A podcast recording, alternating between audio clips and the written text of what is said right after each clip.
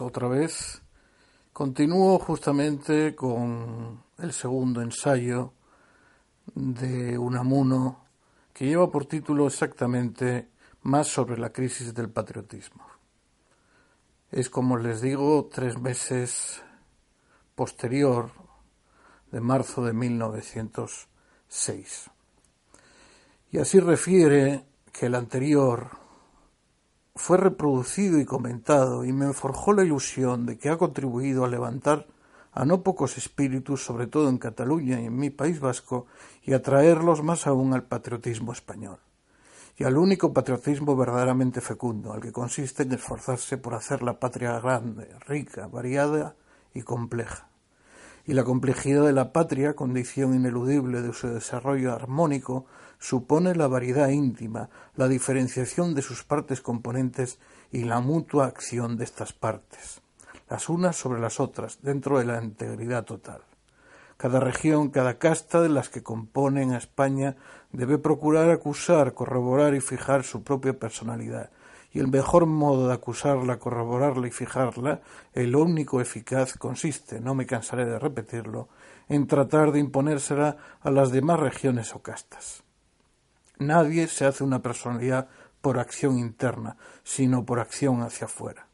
Según Rolf, en su obra Problemas biológicos, no es el crecimiento y la multiplicación de los vivientes lo que les exige más alimento y les lleva para conseguirlo a la lucha por la vida, sino que es una tendencia a más alimento cada vez, a sobrepasar de lo necesario, a excederse lo que les lleva a crecer y multiplicarse. No es instinto de conservación lo que según él nos mueve a obrar y luchar por la vida, sino instinto de invasión, de prepotencia. no tiramos a mantenernos, sino a ser más, a serlo todo.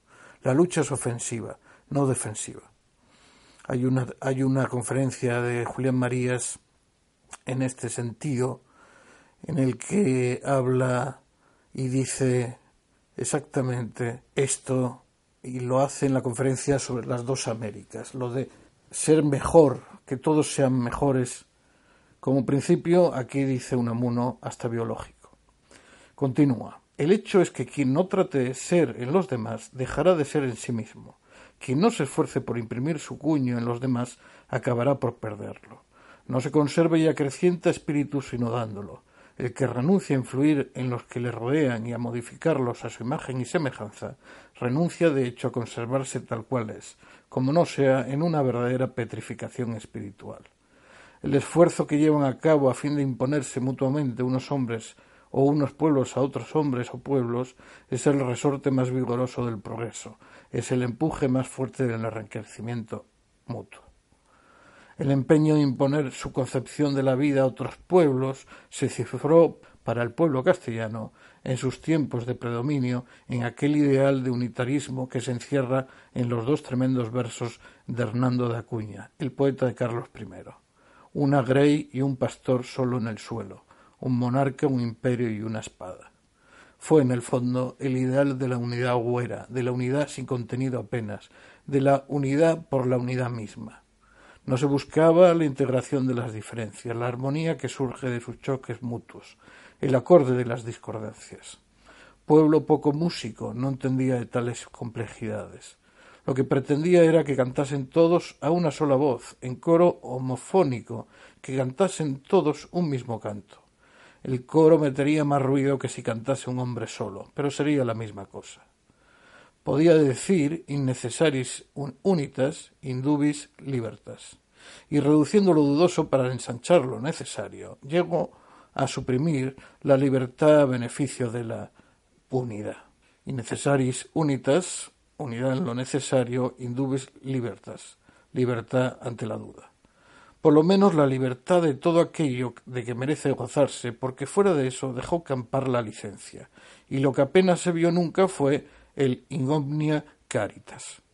Se buscaba la unidad pura, la unidad con la menor heterogeneidad y la diferenciación de partes, la simplicidad en una palabra. El simplicismo ha sido siempre el sello característico de las producciones espirituales de ese pueblo unitario. Todas las manifestaciones castizas de su espíritu, incluso las más vigorosas, las impereceras, llevan el cuño de la simplicidad. Lo complicado, lo complejo se le escapa, declara que no lo comprende y como no lo comprende lo diputa falso, enredoso, artificial, poco sano, extravagante. Su simplicidad misma es lo que hace duraderas a sus grandes obras maestras de arte y de literatura. Así es en el orden del pensamiento, sea en la filosofía, sea en la poesía, sea en el arte. Y como de esto he tratado extensamente en mi libro en torno al casticismo y en otros ensayos, prosigo en mi tesis de ahora. También en el orden de la acción política se propuso el pueblo castellano hacer reinar la unidad, la pura unidad, la unidad desnuda, la unidad que no es sino unidad, y al servicio de ese fin puso un medio adecuado a él. Y el medio fue un coraje, un valor, una energía también pura, también sin contenido vario, es decir, sin riqueza ni emocional ni intelectual. Su fórmula es tener calzones así como la unidad era una unidad continente y no unidad o más bien integración de contenido, así la energía a su servicio fue una energía de continente, sin contenido rico y fecundo. Es la pura voluntad casi indiferente a lo querido, es el salirse con la suya. Y también aquí hay una fórmula admirable, correspondiente a los versos de Hernando de Acuña, y es la cuarteta de las mocedades del Cid, que tantas veces he citado y tantas otras me quedan por citar, la que dice procure siempre acertalla en lo honrado y principal, pero si la acierta mal, defendella y no mendalla. La infalibilidad del que manda es su consecuencia. Ministros de esa energía pura, ciega, desnuda, fueron los Pizarro, los Alba, los condes de España, los Narváez, todos los duros conquistadores o gobernantes a cuya férrea voluntad no acompañaba una inteligencia rica en contenido, flexible, compleja, sutil. esa energía al servicio de una grey, un pastor solo en el suelo, un monarca, un imperio y una espada, produjo el Tribunal del Santo Oficio, instrumento de unificación. Porque el Santo Oficio y la Inquisición fue instrumento más bien político que religioso. El último eco de esta funestísima doctrina, origen de las sucesivas mutilaciones de España, sonó en aquello que le hicieron firmar al general Despuyols, siendo gobernador general de Filipinas, cuando en el orden de deportación del benemérito doctor Rizal, mártir del patriotismo ilustrado, le hacían decir que descatolizar es desnacionalizar y que una tierra, por ser española, tiene forzosamente que ser católica. La milicia fue en el orden de la energía el otro instrumento de la unidad nacional, entendida como queda expuesta. Y junto al clericalismo, como su complemento, surge el militarismo, que es más bien caudillismo. Su fodo de vida es el culto al coraje, al arrojo, a la energía como continente, aunque sea sin contenido, ni emocional ni intelectual.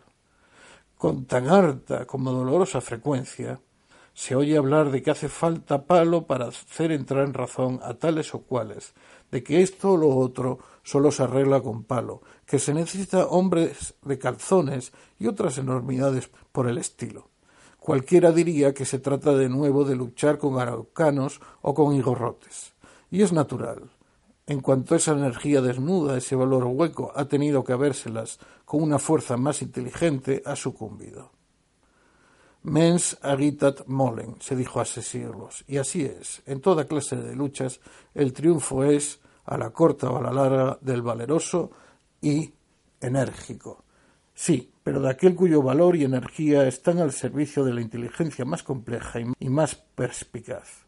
Una débil raicilla, débil sí, pero orgánica, compleja, celular, orada, una durísima roca, muy robusta y muy sólida, pero inorgánica, poco compleja, sin vida.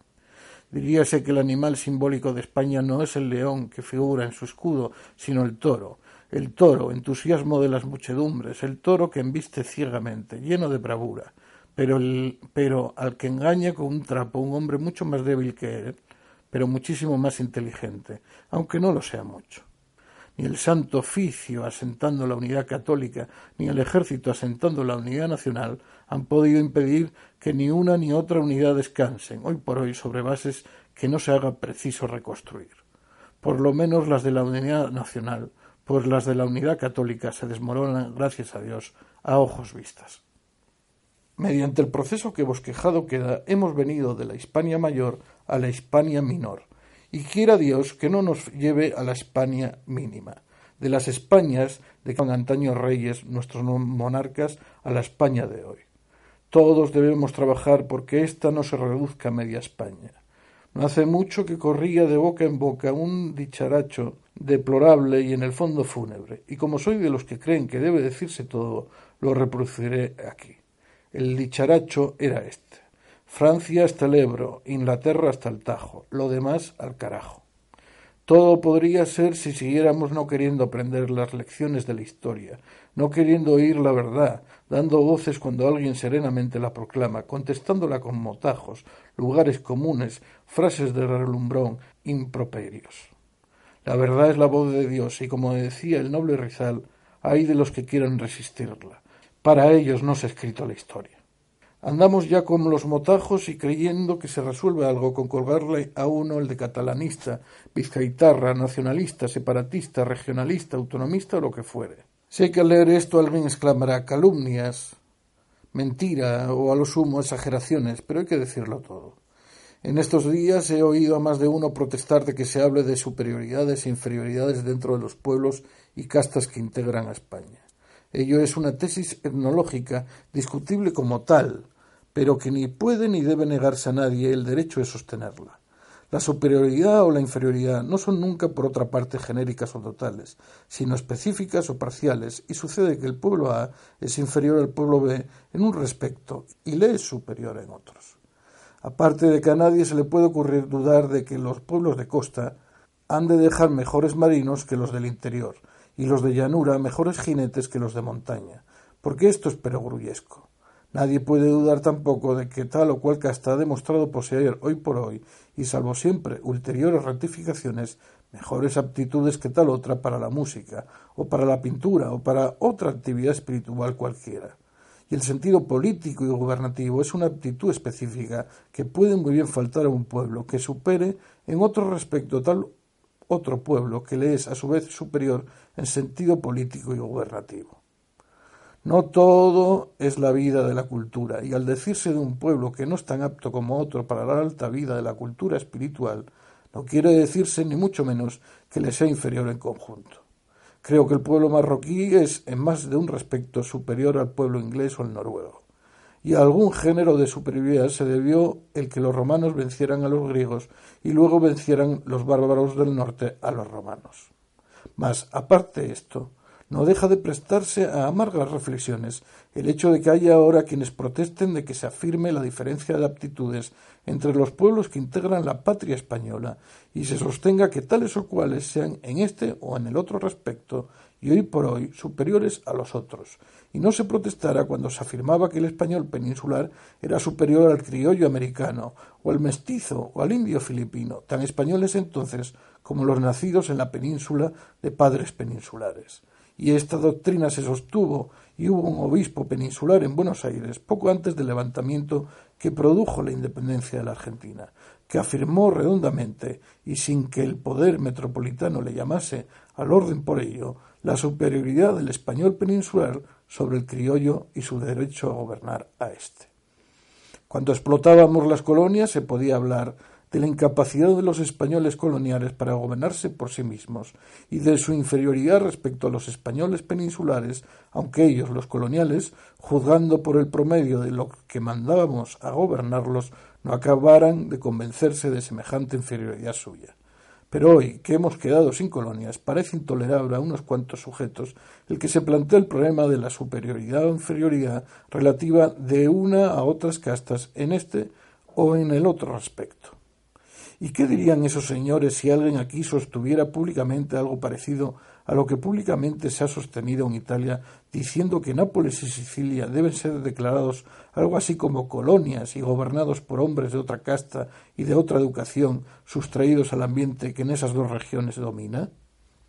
No, yo no protesto nunca cuando alguien se declara superior a mí. Espero tranquilamente que me lo pruebe con hechos. Espero y deseo que trate de gobernarme y de pisarme, y si lo consigue se lo agradezco, porque me ha probado que es mi superior y ha venido en ayuda de mi inferioridad. Creo que es tan bueno que un pueblo se proclame superior a otro, como que este otro no acate desde luego esa proclamación, sino que la niegue y la resiste y se proclame él a su vez el superior. Porque si no hace esto, es que no está convencido de no ser inferior. La proclamación de la igualdad es casi siempre una mentira, y cuando no es una mentira, es una vaciedad.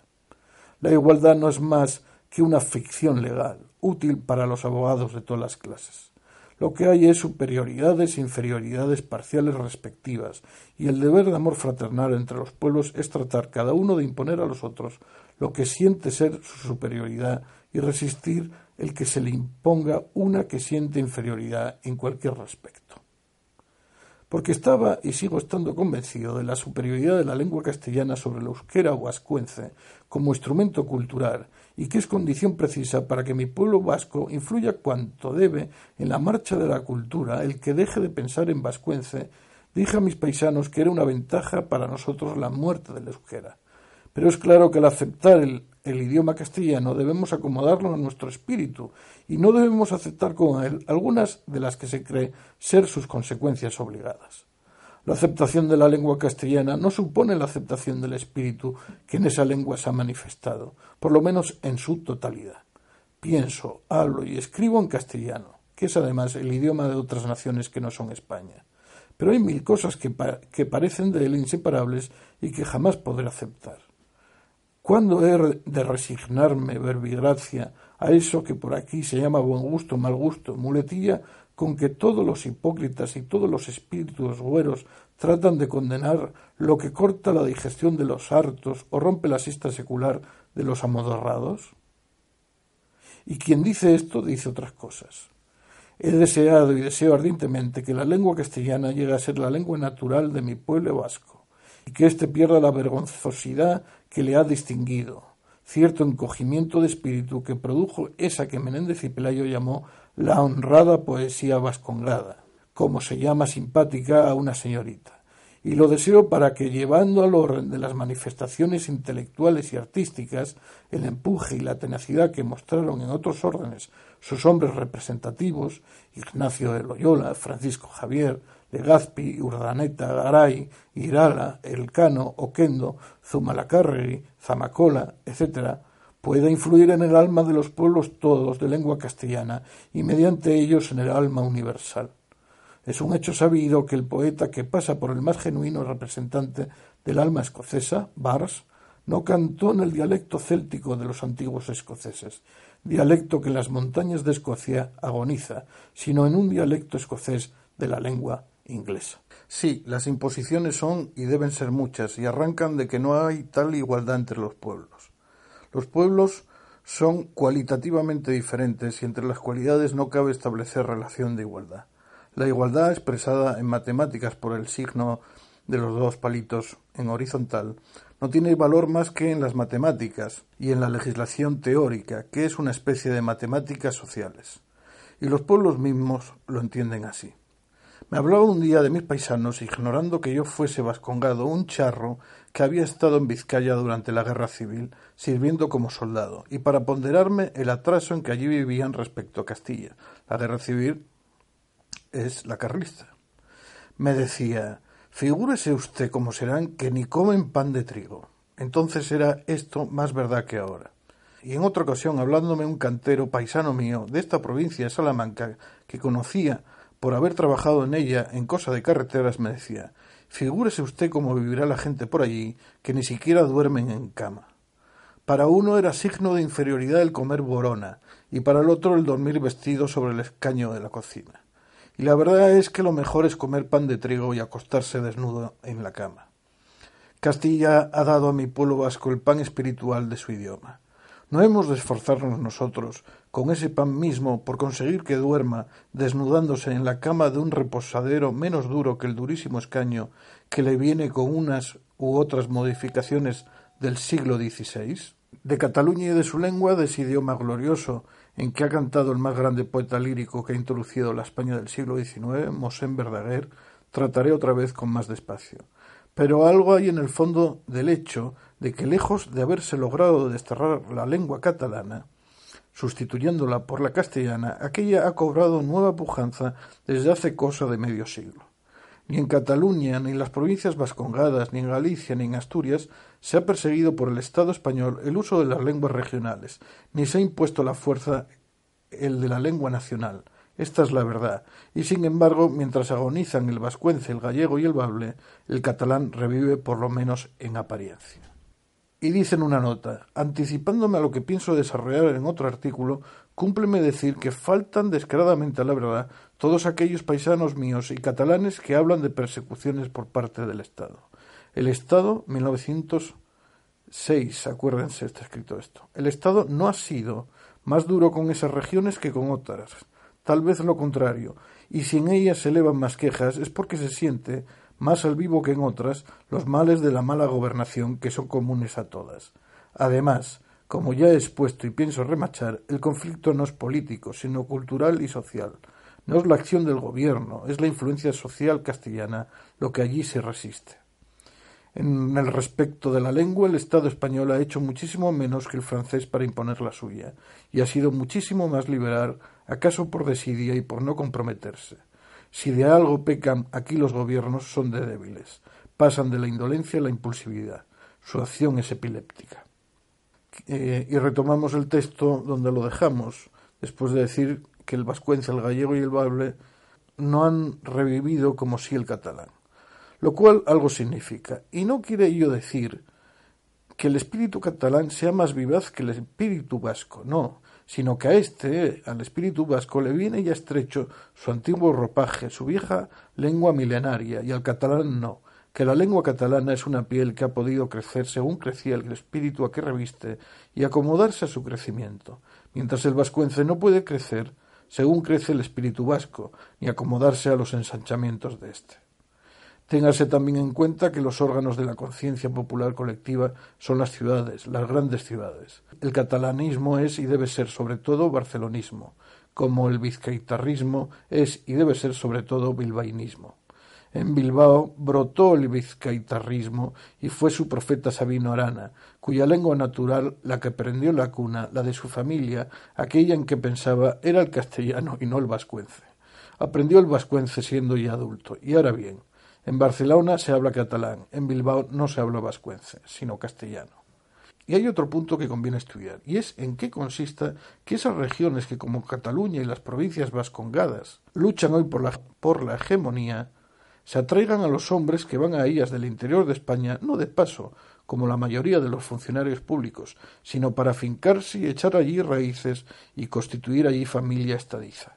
Es cosa que estamos hartos de ver el que los hijos del interior de España que arraigan en el País Vasco y fundan allí familia acaban por participar de los sentimientos de los naturales, hasta en lo que éstos puedan aparecer a una mirada poco hondamente escudriñadora como hostiles al pueblo de que esos emigrantes proceden. Y por lo que hace a Barcelona voy a referir lo que me contaba no ha mucho un amigo y es que yendo de Barcelona a Madrid iban en el mismo departamento que él un oficial del ejército catalán y un comerciante vallisoletano, establecido hacía años en Barcelona. Y mientras el oficial juzgaba duramente y no con justicia no solo a los catalanistas, sino hasta a los catalanes, llegando hasta renegar de la lengua en que balbuceó en la cuna, el comerciante vallisoletano los defendía y sostenía frente a aquel la licitud de las aspiraciones del catalanismo. Hecho insignificante en sí, pero grandemente simbólico y representativo, y en el que vemos cómo la profesión y la residencia pueden llegar a modificar y hasta invertir las diferencias de naturaleza. Y en este sencillo hecho, que tanto vemos, es decir, cuántos González han votado en el golpe de Estado, cuántos con apellidos eminentemente castellanos en origen, y no solo en origen, sino que llegaron a tener un presidente, los catalanes, un presidente nacido fuera de Cataluña, un charnego, como dicen ellos, respectivamente. Y en este sencillo hecho se ve a la vez aquella diferencia que Spencer establecía entre las sociedades de tipo militar, como lo fue la Castilla del siglo XVI, y las de tipo industrial, como es la Cataluña de hoy. Esto último me hace recordar qué clase de gentes y sobre todo qué clase de periódicos fueron los que cuando se fraguó la Unión Nacional de las Cámaras de Comercio más se distinguieron por sus sarcasmos contra los comerciantes y sus burlas a cuenta de la vara de medir. Entonces se vio bien claro que estimaban a la vara de medir del comerciante como la más impropia vara de gobierno los mismos que proclaman que necesitamos como tal al sable. Cierto es que la doctrina spenceriana nació en Inglaterra, en la tierra clásica del industrialismo y el mercantilismo, y a la vez tierra clásica de la libertad, en una isla que por serlo estuvo guardada por la marina del peligro de una invasión extranjera en la época de las grandes guerras. Y estando guardada así, no necesitó de ejércitos permanentes, y los reyes no pudieron emplearlos para ahogar las libertades públicas de donde, según Macaulay, la soberanía del Parlamento y el que sea la nación menos militarizada, más mercantilizada y más liberal. El sable se alía con el hisopo, con la vara de medir jamás. No faltan a todo esto, y vamos concluyendo, pseudopoetas enamorados románticamente del pasado que deploran la ruina de que yo no sé qué tradiciones. Aquí, en esta ciudad de Salamanca, en que vivo y escribo, muy seguro allá en sus adentros ni de Dios ni del demonio, sostiene que debe mantenerse con esplendor el culto al Cristo de los milagros, porque es algo castizo, así como el cinturón de media vaca o el farinato, como hay aragoneses redomadamente incrédulos y hasta ateos que no consienten se toque a la supersticiosa idolatría de la pilarica. A estos solo hay que decirles que la noble tarea de destruir las tradiciones fundadas en falsedad o que no tienen base de sinceridad hoy produce, entre otros beneficios, el de obligar a los pueblos a que forjen tradiciones nuevas, ya que sin ellas no pueden vivir una vida noble y elevada. Y lo que eleva, ennoblece, fortifica y espiritualiza a los pueblos no es conservar supersticiosamente las viejas tradiciones, sino el forjarse las nuevas con los materiales de las antiguas o con otros cualesquiera. Vean la apertura del pensamiento de eh, Unamuno y lo herético que es para la sociedad del momento. Incluso hay una tesis, hay un libro en contra de su personalidad por esto en tiempos de Franco. Si le quitáis a un hombre la ilusión de que vivía, le obligáis a que se cree otra ilusión, porque el instinto vital le fuerza a ello.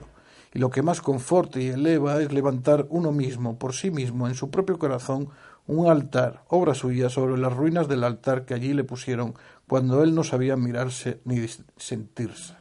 Aquí le sale a la beta kierkegaardiana que define la fe como pasión de interioridad, algo puramente subjetivo e individual para cada uno. Desgraciado del pueblo, continúa que descansando en sus antiguas tradiciones y leyendas, cesan la labor vivificante de labrarse leyendas y tradiciones nuevas. Cuando un tradicionalista os hable de tradición, preguntadle ¿Cuál? ¿Qué tradición? Porque hay la de la Setembrina, y la de las Cortes de Cádiz, y la de Carlos III, y la de la Casa de Borbón, y la de los Austrias, la de Felipe II, Carlos I, y la de los Reyes Católicos, y la de la Reconquista, y la Visigótica, y la Romana, y se me apuran mucho hasta la prehistórica. Nada más engañoso que la tradición. Con ella puede defenderse todo, hasta la vuelta al paganismo. Bueno es conocer y estudiar con amor las tradiciones todas pero para aprovecharlas en la fragua de la tradición eterna, de la que se hace, se deshace y se rehace a diario, de la que está en perpetuo proceso, de la que vive con nosotros, si nosotros vivimos. Hacer tradición es hacer patria. Y a constituir la tradición común española tienen que confluir las tradiciones todas de los pueblos todos que integran la patria. En este gran crisol se combinarán y se neutralizarán predominando en cada respecto lo que por su fuerza vital deba predominar, y allí nos darán el ideal de España. Dos observaciones confrontando ambos textos, he leído en el audio anterior y en este.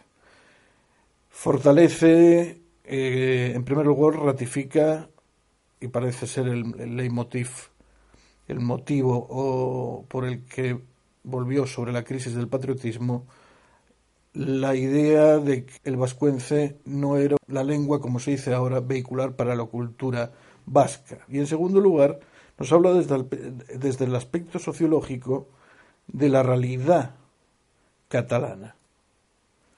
Esas son las dos grandes conclusiones que se sacan si confrontamos, si comparamos ambos textos. Y con esto pueden ver la amplitud de miras la flexibilidad, la permeabilidad de un Unamuno de 1906 sobre pues los regionalismos, siempre dentro de lo que él llama la patria, la patria común. Y a constituir la tradición común española tienen que confluir las tradiciones todas de los pueblos todos que integran la patria.